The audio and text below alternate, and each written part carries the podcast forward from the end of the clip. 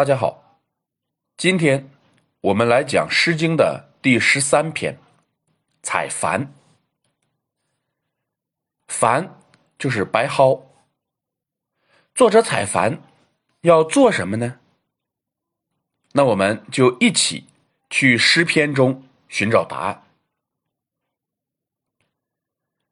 予以采蘩，予找于止，予以用之。公侯之事，予以采蘩，于见之中；予以用之，公侯之功。备之彤彤，夙夜在公；备之齐齐，伯言玄归。本诗三章，前两章是重章叠句。其中的第一、第二句交代了采蘩的地点，作者是自问自答的，在何处采蘩呢？在那池沼之中，在那山涧之中。紧接着，作者再一次的自问自答：采蘩要拿来做什么呢？要用于公侯的宫中，用于公侯的事情。问题是，公侯用它来做什么？有人说，第一章的事指的是养蚕。我不同意这样的说法。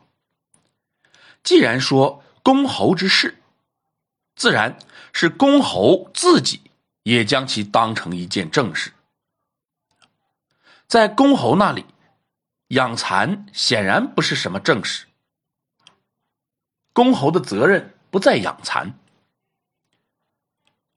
那如果作者是蚕妇，养蚕正是他自己的事业，他岂会去强调公侯？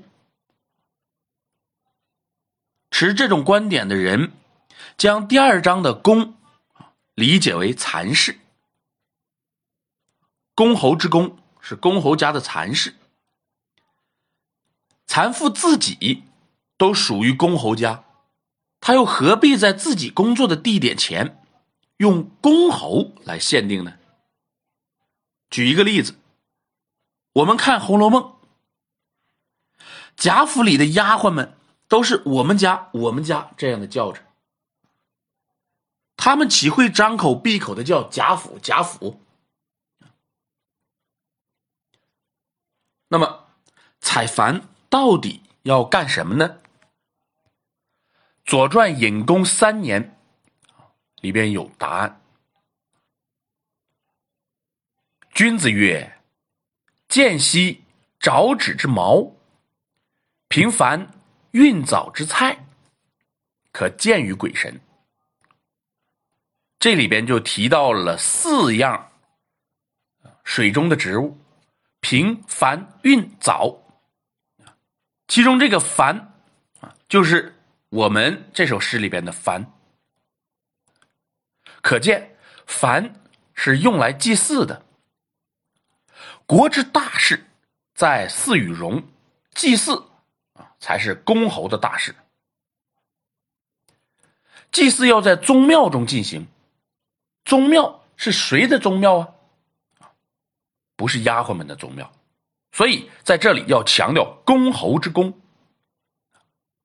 到此，我们就能够知晓采蘩是为了祭祀。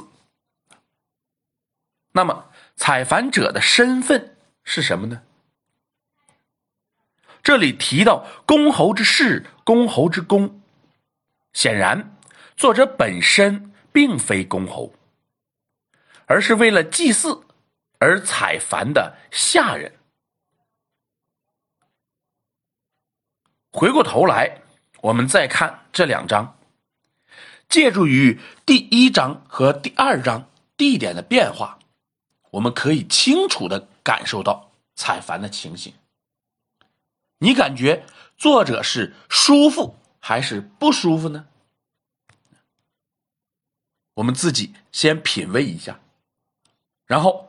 我们来看第三章，答案就在这一章。这一章不太好理解，争议也很多。在这儿呢，我只想表达一下我个人的见解，不去广征博引了。按照于醒吾先生的说法，背和比是通假的。